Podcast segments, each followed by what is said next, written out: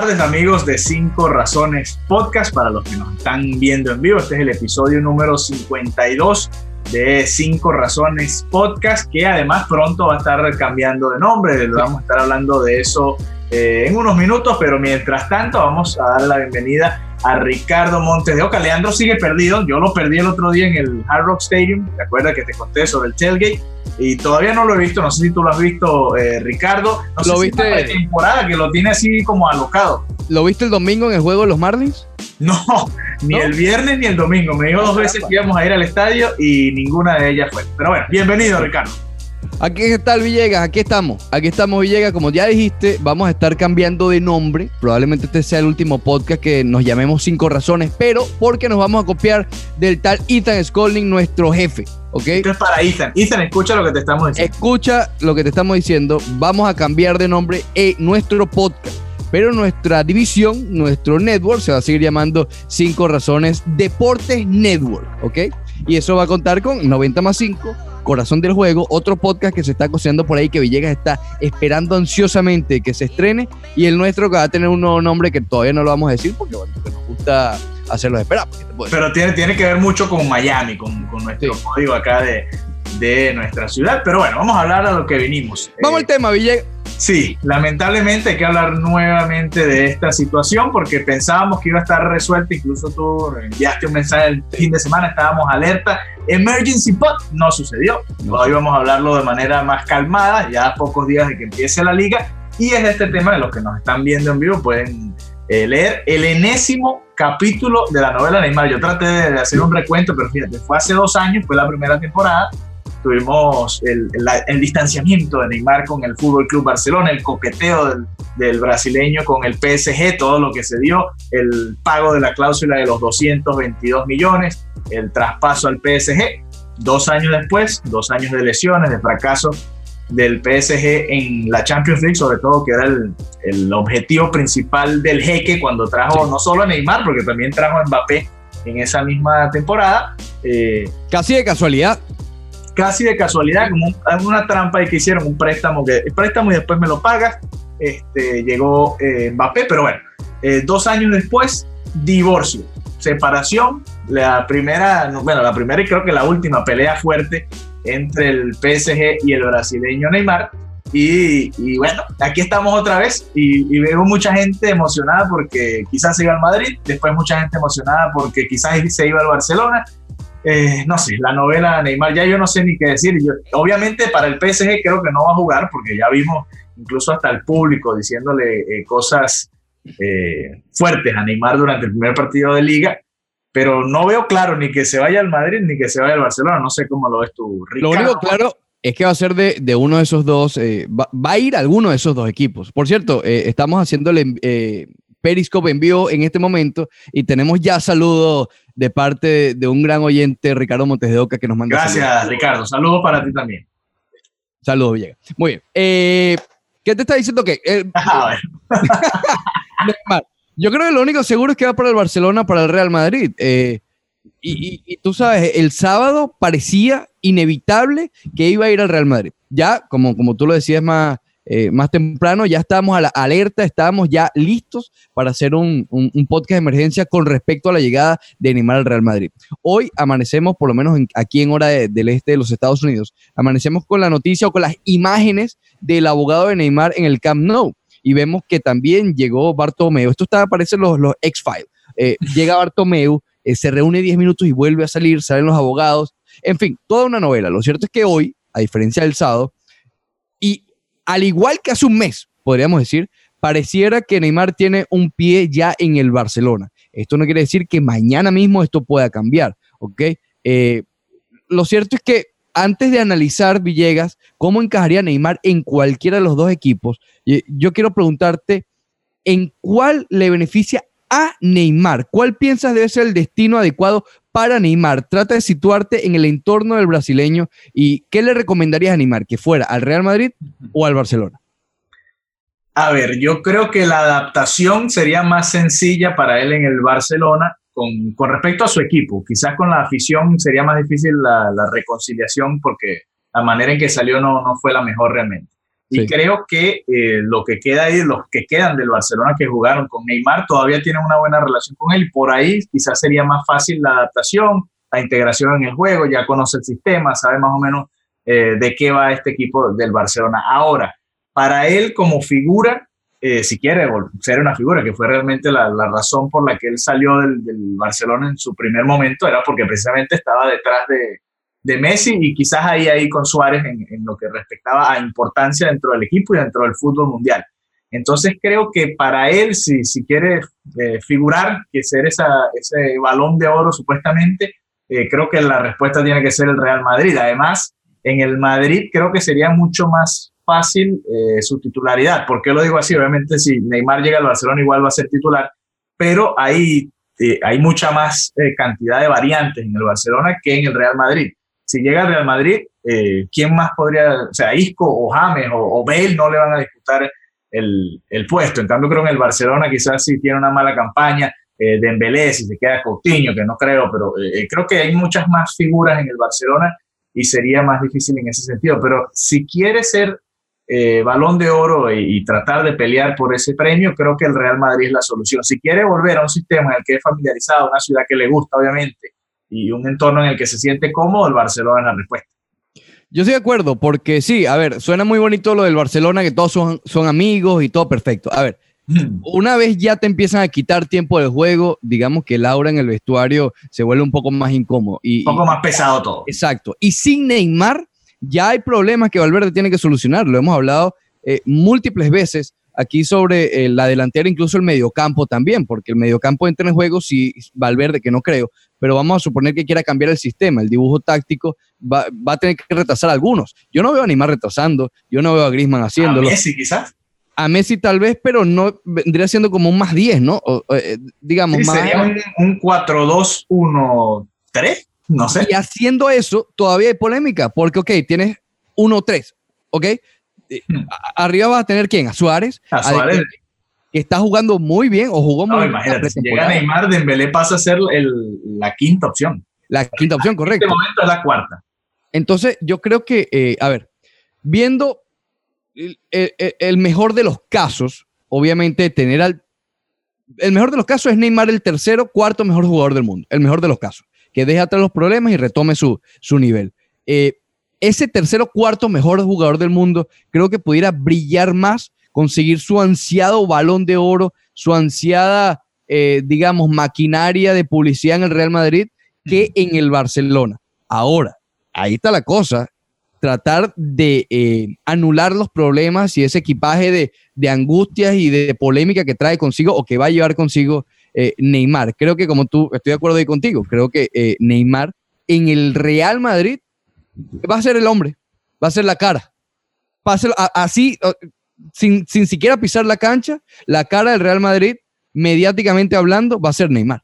en el Barcelona, generaría un morbo, ¿no? Además, el, regreso para el Camp Nou, no solo regresando al Camp, nou, al Camp Nou por primera vez, sino con la camiseta del Real Madrid. Sí. Imagínate eh, esa situación. Este, pero yo lo veo complicado, ¿no? Eh, bueno, pero igual veíamos complicado. ¿Qué es complicado? ¿Qué? ¿Al Real Madrid o al Barcelona? Sí, bueno, los dos, porque realmente el Barcelona tendría que salir de dos, dos jugadores por lo menos, ¿no? Me imagino de cambio más dinero, que creo que es la parte que le cuesta más al, Barcelona. En cambio, el Real Madrid es, aquí está el dinero, te estamos esperando. Creo que es la única razón por la que no se ha dado es porque Neymar prefiere al Barcelona que al Real Madrid, creo yo. Ahora, Villegas, eh, ya te pregunté sobre, digamos, la perspectiva del jugador. Pero ahora es la perspectiva de los dos equipos. ¿Cuál crees que puede ser? La del Real Madrid obviamente es lógica, están desesperados, necesitan una figura, eh, están huérfanos de una cara como desde que se fue Cristiano Ronaldo. Neymar es lo más cercano a serlo. Hazard puede ser muy bueno en el terreno, pero no es esa cara mediática. Pero ¿cuáles crees que pueden ser los motivos reales del Barcelona de adquirir a Neymar más que quitárselo al Madrid? Eh, al Barcelona. Bueno, no, es lo que yo te decía y lo escribía para fivereasonsports.com, que sería un mal necesario, sobre todo a futuro. Eh, Lionel Messi, ya sabemos, no, ya está en la parte, está descendiendo un poco en su nivel. Obviamente sigue siendo espectacular lo que hace, pero no es el mismo de hace 3, 4 años. Eh, pensando en Neymar quizás como la figura de relevo después de Messi en un par de años, eh, aunque ya trajiste a Grisman, que creo que es otra de las, de las claves. Si no hubiese llegado Grisman en este mercado, yo te digo, mira, el Barcelona realmente está huérfano de futuras estrellas, porque Suárez también ya tiene más de 30 años. Eh, pero con Griezmann creo que, que, pueden hacer ese puente y creo que lo de Neymar es un poco menos necesario. Cuando yo escribí ese artículo para firesports.com, no había llegado lo de Griezmann, no había llegado Griezmann todavía, no se había concretado el fichaje. Además, eh, se había enfriado un poco y creo que había rumores de que el vestuario no estaba totalmente de acuerdo con esa firma, que preferían a Neymar. Entonces, en ese momento yo decía, bueno, realmente para el Barcelona es un mal necesario Neymar, quizás tienen que, tragar grueso, perdonar y, trabajar los dos en, esa, en esa reconciliación, digamos. Pero ahora lo veo más difícil, sobre todo por, por eso que te digo, ya llegó Griezmann, ya tienes esa figura eh, de cara al futuro, eh, obviamente con Neymar eh, sería mucho mejor, digo yo, no, no quizás en este Barcelona, porque en este Barcelona sobran piezas, creo que todos estamos de acuerdo, no sé cómo va a ser Valverde para, para moverlas, para para que no haya esos esas peleas de egos ¿no? que se crean tanto en el fútbol. Pero, pero realmente creo que para el Barcelona a futuro podría ser un mal necesario. Pero si no llega, creo que no es tan preocupante como lo era hace un par de meses cuando no era seguro si iba a llegar Griezmann. Hay que tener en cuenta que, eh, según varios reportes, una de las condiciones que ha puesto Neymar, imagínate tú cómo está el leverage de Neymar, básicamente después de dos años sin jugar. O sea, jugó las primeras mitades de la temporada, pero realmente cuando valía no jugó. Eh, él está pidiendo supuestamente que se le suba el salario a 38 millones de euros. Eso lo pondría de segundo lugar en el mundo en salarios eh, en el fútbol, obviamente. Solamente por detrás, superando a Cristiano Ronaldo, y solamente por detrás, por dos milloncitos nada más, a Messi. Por eso que te digo, vamos a suponer que ese, esa figura de Neymar, con su sueldo de 38 millones de euros, eh, él no va a estar ahí para pelear con, con Dembélé, ni Él va, él va a estar ahí para ser el segundo de Messi. Sí, ahora, habían reportado desde hace tiempo que si llegaba al Barcelona iba a tener que más bien disminuir su, su ficha. Pero, bueno, esos son detalles que, para nosotros son menores, para ellos son importantes. En ese punto, ¿crees que, eh, y a lo mejor nos vamos a dar cuenta de esto en un año, en meses, qué sé yo, que a lo mejor todo esto eh, sirvió para aumentar su valor. Es decir, vamos a suponer que el Real Madrid nunca estuvo en un juego real, ¿ok? Sí, es, posible. Pero fíjate lo que, lo que habías dicho, cuando ya pensamos que, que Neymar iba a ir al Barcelona, básicamente era eso, tenía que rebajarse el sueldo, iba a ser por muy poco valor, etcétera, y se estancaron las negociaciones. Y de repente sale la bomba del Real Madrid y ahora traes el Barcelona, pero subiendo el salario, Coutinho entra en acción, eh, tal vez 100 millones de euros. Tú estás diciendo que fue una jugada maestra del Neymar Camp, como le dicen acá en los Estados Unidos. Puede ser, puede ser. Para, generar eh, quizás mayor valor en lo O en viceversa. Porque fíjate que Neymar, como tú decías, viene de dos años de lesiones. Sí. Y ya no tiene 20 años como cuando venía del Santos, que podía exigir lo que quisiera, ¿no? Ahora, eh, más bien tiene que demostrar él para volver a meterse entre los 5 o 10 mejores del mundo, porque ha estado lesionado y quizás no lo podemos ni siquiera incluir en el debate. Eh, y creo que ahí es donde está la pequeña diferencia y donde el Barcelona podría decirle como que, bueno, es una necesidad mutua, no es que nada más nosotros te necesitamos a ti. Con el Madrid sí creo que es más la necesidad, porque el Madrid obviamente le hace falta quizás una figura de este tipo. Eh, Gareth Bale no lo terminó siendo, todos pensábamos que quizás con la salida de Cristiano, bueno, ahora este iba a ser el equipo de Gareth Bale, no ha sido así. Eh, ya vimos que James ni siquiera ha jugado prácticamente en la, en la pretemporada, así que no, no, va a contar para Zidane. Hazard eh, llegó, era el fichaje que todos querían, que todos esperaban, pero ya todos sabemos, llegó un poco fuera de forma. Vamos a ver cómo, cómo lo agarra el comienzo de la temporada y si puede llegar a ser, porque quizás explota Hazard y todo este debate de Neymar, eh, vamos a decir, realmente no hacía falta el brasileño. Pero bueno, por eso creo que el Real Madrid le hace falta quizás o, estaría más dispuesto a entregarse un poco más a, cualquier cosa que pida Neymar. Yo te pregunto, eh, escucha bien la pregunta, Villegas. Escucha bien que es profunda. Vamos a sacar por un segundito a Neymar de la conversación. Ok. El Barcelona, en mi opinión, parte, parte con favorito eh, para ganarlo todo. Igual que el año pasado, para mí junto quizás al City, al Liverpool, yo creo que básicamente los mismos al año pasado en ganarlo todo, sus ligas locales, sus torneos locales e incluso la Champions. Yo creo que esto obviamente lo hablaremos eh, ya cuando empiece eh, o ya nos acerquemos al comienzo de la Champions, pero yo, y me puedes dar tu opinión también cuando, cuando, cuando, hables ahora, eh, yo creo que la Juventus, el City, el Liverpool y el Barcelona, de buenas a primeras, son los favoritos para ganarlo todo en cada una de sus ligas. Ok, eso no va a cambiar. Pero si lo acortamos un poco más, el Barcelona es ultra favorito para ganar la liga. Si el año pasado lo hizo con 20 puntos de ventaja y este año reciben a, a Frankie de Jong y a Grisman, yo creo que el Barcelona hoy es mejor equipo que el año pasado. El Real Madrid es mejor equipo también que el año pasado, en teoría. En parece? Sí, yo creo sí, que el año pasado sí, que el año pasado sí. Porque, a ver, ¿qué bajas ha tenido significativas? Ascenso por lesión, pero bueno, está Hazard. Ok, tienes más profundidad con Mendy, Militado, etcétera. Es, en teoría es mejor que alcance o no, esa es otra cuestión. Entonces la pregunta es la siguiente. Si ya el Barcelona es favorito, ¿tú crees que la inclusión de Neymar puede interrumpir los planes de favoritismo o incrementar el favoritismo? Y en el lado del Real Madrid, ¿creas que, ¿crees que Neymar sea lo suficiente para cerrar la brecha entre el Barcelona y si nos vamos a toda Europa, el Liverpool, Manchester City y la Juventus? Sí, mira, si llega Neymar al, al Fútbol Club Barcelona, el Barça sería el principal favorito para incluso para la Champions, te diría yo. Eh, si logra armar todo ese equipo, dependiendo de quién salga, ¿no? Hay que ver si, si termina, por ejemplo, una sorpresa que no creo que pase, pero si sale Dembélé, si sale Coutinho y Rakitic, por ejemplo, sería un paquete importante, ¿no? Serían dos jugadores importantes saliendo del Fútbol Club Barcelona. Eh, pero si llega Neymar al Barça, yo lo daría como, como candidato a la Champions. ¿Y si Neymar no lo ve favorito? Eh, sí, está entre los favoritos, pero yo pondría al Liverpool por arriba, al, al, incluso al City, quizás, o al nivel del City, porque el City sabemos que, claro. que le cuesta un poco más este torneo. Eh, pero no lo veo tan, eh, como no lo veía tampoco el año pasado, como amplio favorito. No, no lo sino para estar ahí más o menos al nivel de la Juventus, del Liverpool. Ninguno es amplio favorito. Yo no, no veo ningún ninguno, amplio ninguno. favorito. Ahora, si llega Neymar, por ejemplo, al Real Madrid, se, se, emparejaría un poco en la liga. Creo que eh, quedaría más pareja la liga y más pareja la Champions, pero ninguno de los dos, ni Barcelona ni Real Madrid, serían favoritos para ganar la Champions. ¿Lo pondrías en el mismo, en el mismo grupo que comentamos? Sí, en el de la Juventus, en quizás un poquito debajo del Liverpool, eh, el Manchester City, esos equipos que, que, son buenos, que son competitivos, que pueden quedar campeones, pero que no, te no se ve claramente como el amplio favorito. Eso creo que que es la diferencia. Si llega al Barcelona, el Barcelona se ve como el, el, amplio favorito, no solo en España, sino en Europa.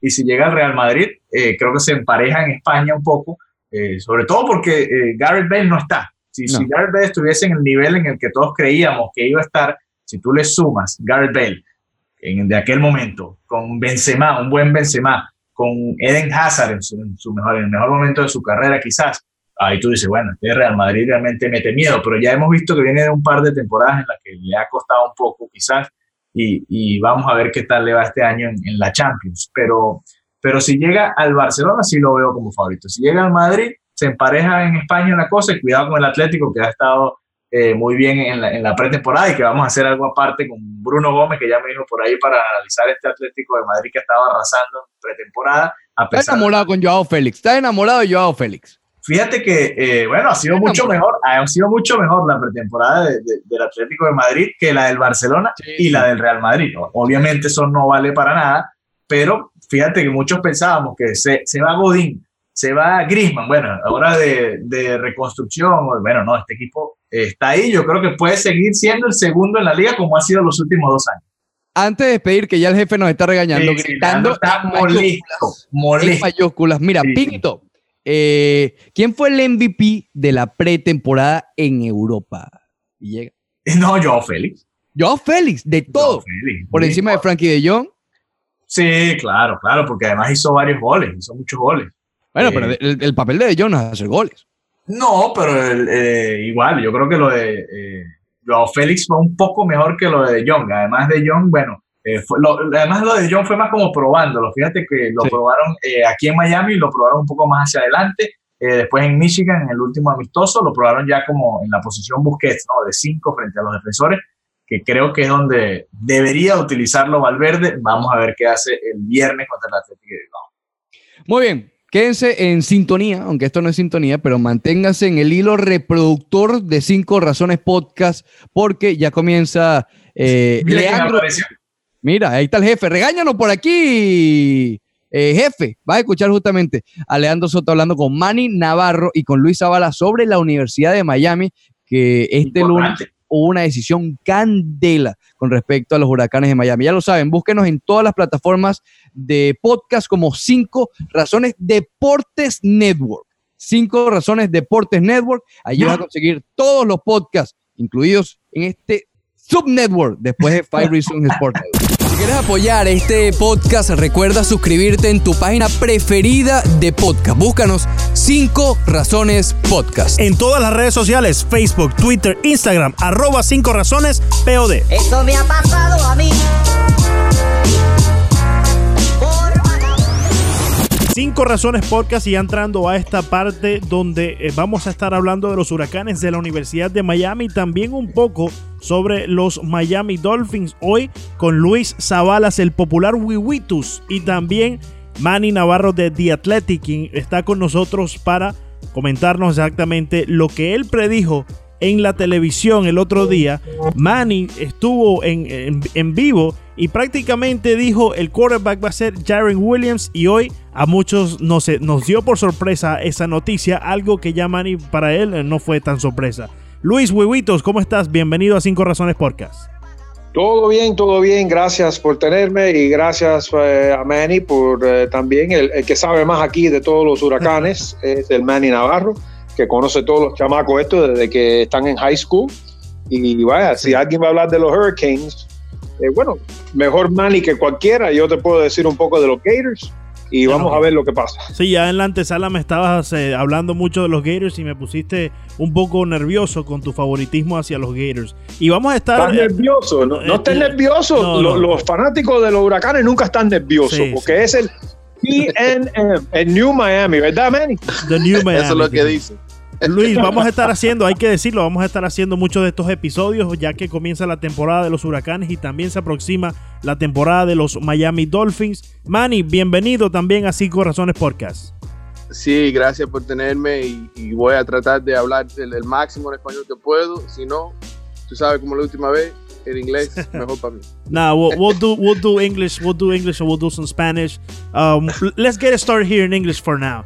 Jaren Williams is it was a surprise for many today on social media. It was a surprise uh, for for plenty of us when we saw that Miami Hurricanes uh, Twitter they tweeted out the QB one.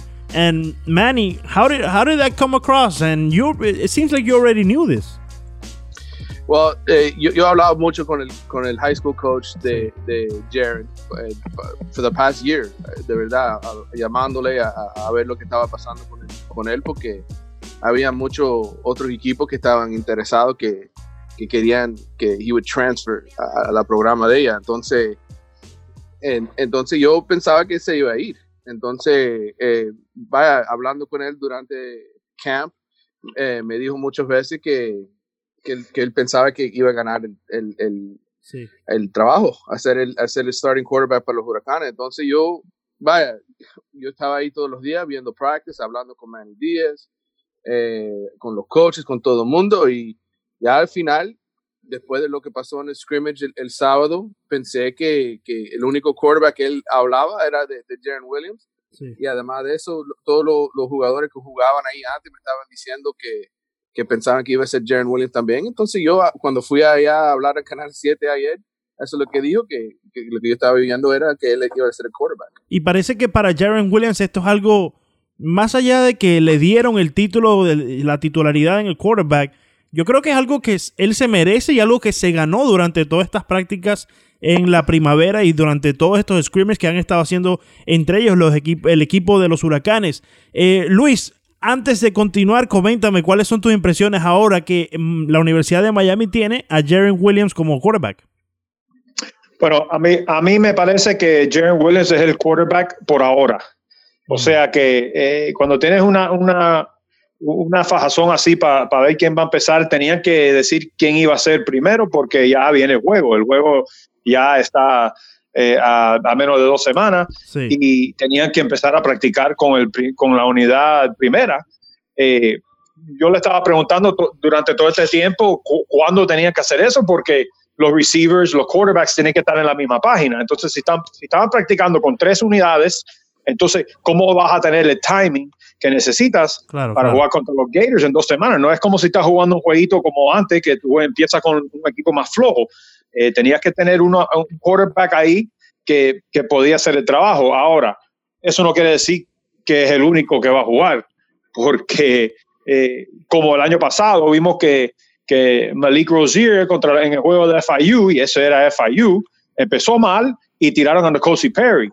Eh, O sea que, que, se preparen los tres para jugar, porque la, lo que va a pasar en ese juego, eh, no sé si la línea, primero que nada, la línea ofensiva del, de Miami va a estar listo para eso. Sí. Y si la línea ofensiva no está listo, entonces me parece que van a tener, tener que, que, meter a Tate Martell, porque es el que puede correr y escaparse. Lo, sí, lo, lo que no sé en realidad es si los huracanes van a optar por usar varios quarterbacks durante un juego, pero manteniéndolos con Jaren Williams, Manny, ¿qué podemos esperar de él? What can, what can we expect from Jaren Williams now that he's a, the starting quarterback?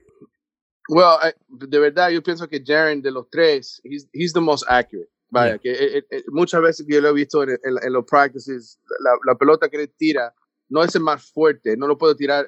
Nicosi tiene un brazo más fuerte que él, pero de los tres es, es segundo en la fuerza que tiene el brazo y, y primero para mí en, en, accuracy. Él es el más accurate passer que, que, que ellos tienen. Entonces, for, me, yo, yo, yo, pienso que lo, lo, que ha mejorado en el último año es ponerse en, en, en, better shape. Ha bajado más de 15 libras después del año pasado y, y está más enfocado en, el trabajo de él. Yo, eh, el año pasado yo sé que él estaba muy uh, frustrado porque como estaba la cosa con Malik Rozier y Nkosi, él pensaba, bueno, ellos están jugando tan mal que me van a dar chance de jugar, pero eso sí. poco pasó con Mark Richt. ¿Tú piensas, Manny, de... que debieron de haberle dado esa oportunidad en el 2018 y hoy por hoy tuviésemos un Jalen Williams mucho más preparado? Sí, absolutely, absolutely. Yeah. Yo lo estaba diciendo el año pasado porque, vaya, ya el año pasado cuando perdieron eh, a, a, Virginia, ya el chance de llegar al juego del ACC Championship se, se, se había perdido, sí. de verdad. Entonces, ya estaban en un lugar de, de donde para mí tú empiezas a jugar los más jóvenes en el equipo a ver lo que tú tienes, a ver el futuro, a ver lo que puede usar para el año que viene. Entonces, eh, Jaren pensaba que le iban a dar un chance, pero llegamos al juego de, de, del Pinstripe Bowl allá en Nueva York y le dijeron antes del juego, tú vas a jugar este juego, tú vas a jugar este juego y esperaba y esperaba y nunca tuvo chance de jugar. Entonces, para mí eh, fue un año perdido para él porque vaya, ahora con lo, lo, lo, los leyes nuevos, que, uno puede jugar hasta cuatro juegos y todavía llevarse el red shirt, habían tres chances para él jugar más. Y él, él nada más jugó en un juego el año pasado contra sí. Savannah State. Para mí, habían unos cuantos juegos que, vaya, en el fourth quarter, tercer quarter, si, si el juego está perdido, dale un chance al muchacho jugar, a ver lo que tienes. Y, y Mark Rick nunca quiso hacer eso y, bueno, a, ahora eso ya pasó, no, no, no, tenemos que hablar de eso más, pero eh, yo, yo, pienso que el año pasado le, le, le, debían dar un chance de jugar, pero nunca pasó.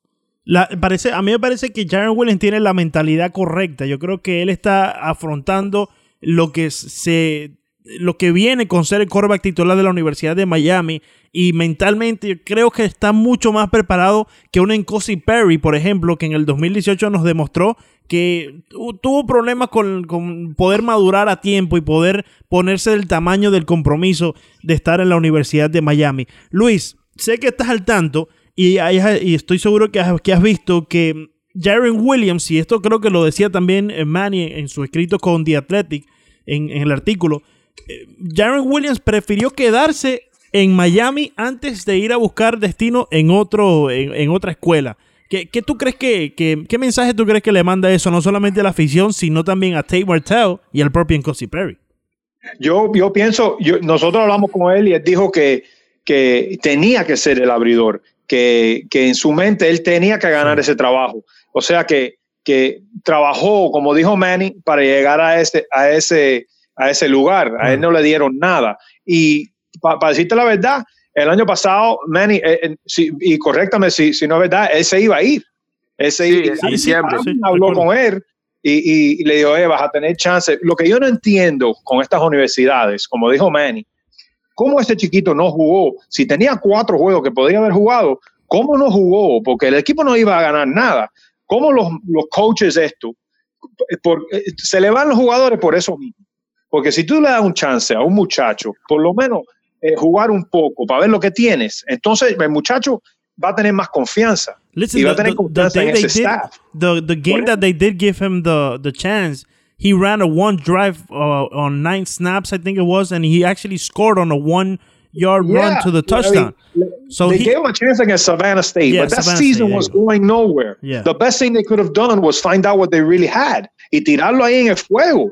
Sí, sí, eh, le dieron el chance. Mira, le dieron el chance a Nicosi Perry. Y Nicosi Perry, de verdad, la mente de Nicosi Perry no estaba en eso. Y, y eso lo probó él mismo. Sí, eh, eh, eh, más talento, el que tiene más talento es Nicosi Perry. Eh, am I wrong, man? Eh, él- No, él, él tiene el brazo más fuerte. There's no, there's no doubt. Eh, Y, y además, experiencia. Ganó el juego contra Florida State el año pasado y jugó muy bien en Virginia Tech. La cosa Yeah. es que eh, La mentalidad, mentalidad, mentalidad, sí. So, so Manny, now now that we're we're already touching on Nkosi Perry, what's next for now? Because we already speak on his mentality, which is not there. But it seems goes, like it, who goes, Manny? That's the question. Yeah, who because goes now? yeah, Bueno, it, se- it- it but- seems like Jaren Williams is QB one. It seems to me like Take My Toe might be QB two, and then Nkosi Perry probably took the three. Bueno, para mí, everything is dependent on, on your options, ¿verdad? Si, si tú tienes una opción a ir a otra escuela y jugar in- inmediatamente, va- se van a ir, pa- porque eso es lo que quiere Tate Martell. Tate Martell quiere jugar. Eh, Nkosi Perry, yo creo que de los tres, eh, vaya, cuando yo hablé con el coach de él en, en, en abril, me- yo le pregunté, ¿qué va a pasar si él no gana el trabajo? Él me dijo, yo creo que se queda, porque a él le gusta mucho vivir en Miami, le gusta la, su- sus amigos de la escuela y todo eso. Y, Sí, y sí. además, y además yo creo, lo, lo que es, la verdad es, yo no sé cuántas escuelas de verdad quieren a Nkosi Perry ahora, ahora mismo. Yeah, I think Él tiene que buscar. he's probably best staying here in Miami. But when we take when we speak about Tate Martell, he he already has the uh, you know he, he already did it once. He transferred already to Miami, and we already saw the the whole issue he had with NCAA. So he's uh, he was able to be eligible for this year. So given the fact, Manny, that he went through all that trouble, does that mean that Tate Martell is the one that leaves?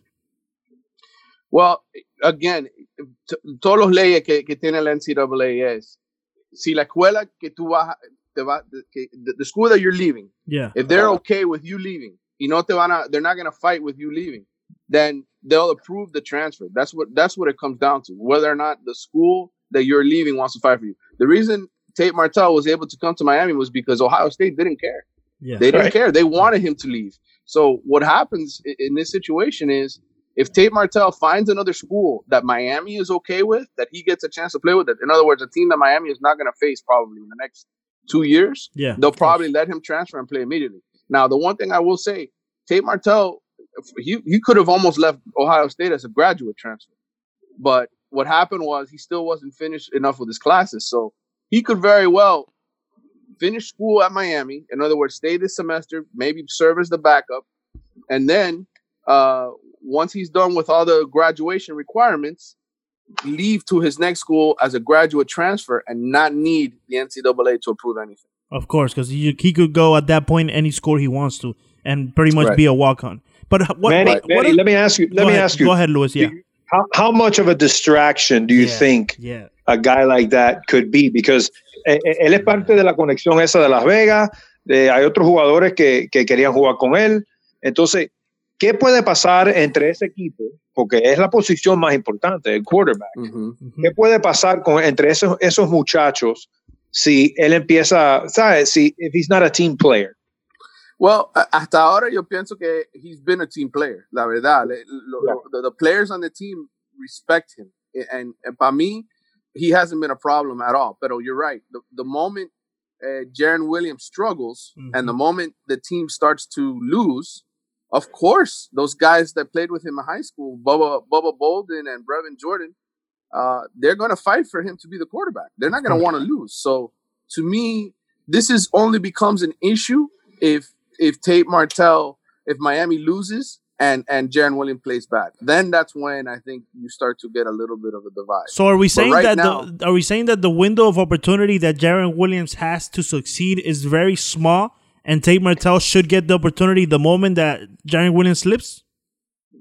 I don't know, that's, that's, eso, eso, eso es una cosa bien interesante porque lo estás tirando ahí como el abridor. Entonces, you have to give him the chance. Tienes que darlo. Y, el, prim- y, el- y el- la- la- el problema más grande que tienen es que el primer juego es contra Florida. Vaya, si fuera contra un Savannah State, contra un Yeah. eh, Florida, Cookman. Yeah, Mhm. yeah, yeah. sería diferente. Pero como trae como los Gators, van a tener que tener paciencia. And maybe they have to overlook a couple of things. Por lo menos si está haciendo las cosas como las debe de estar haciendo. But when do you say it's enough, Manny? Yo creo que después de los primeros dos juegos, uh, I think I think you, you give you give a guy like Jaron Williams two games at the very least. Okay. A ver how he plays, and then uh, i- if he's really really bad, yo imagino que va- van a hacer un cambio. Pero Manny lo dijo el otro día. Uh, tú estabas ahí también. Uh, we, uh, he he said it. I'm I'm gonna play my guy. I'm gonna get behind my guy. So by me, that's that's a statement of, mira, the one thing you have to remember, el año pasado Manny Diaz estaba aquí. Those guys on defense were just as much upset about the quarterback flip flopping that went on as anybody. Yep. So he doesn't want to go through that again. He wants a guy to be the guy, and he's going to give him the job. And para mí, le va a dar chance a, a Jaron Williams to make mistakes.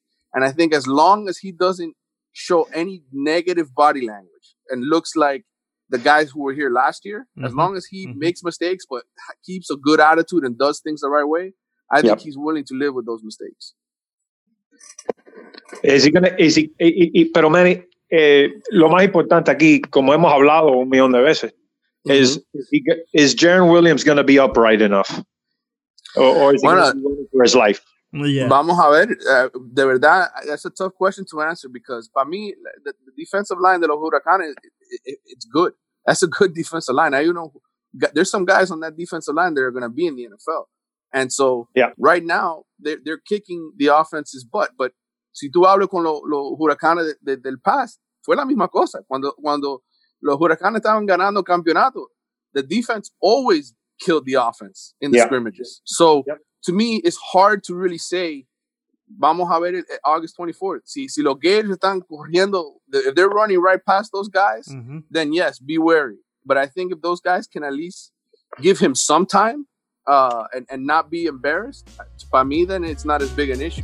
Uh, Manny, because that's going to be the best test that they get in Florida. arroba tabuitos, arroba Manny underscore Navarro. Muchas gracias por estar con nosotros en este episodio de Cinco Razones Podcast. Luis, pendiente porque vamos a estar haciendo muchos de estos episodios. Manny, muchas gracias. Nos vemos entonces en Orlando, agosto 24. Gracias por tenerme. Y siempre debo recordarles a ustedes, todos los oyentes de Cinco Razones Podcast, que la transmisión en la Universidad de Miami en español la puedes escuchar en 990 AM. 990 AM, ahí la puedes escuchar este agosto 24. Comenzamos con la Universidad de Miami. Muchas gracias, muchachos. Gracias.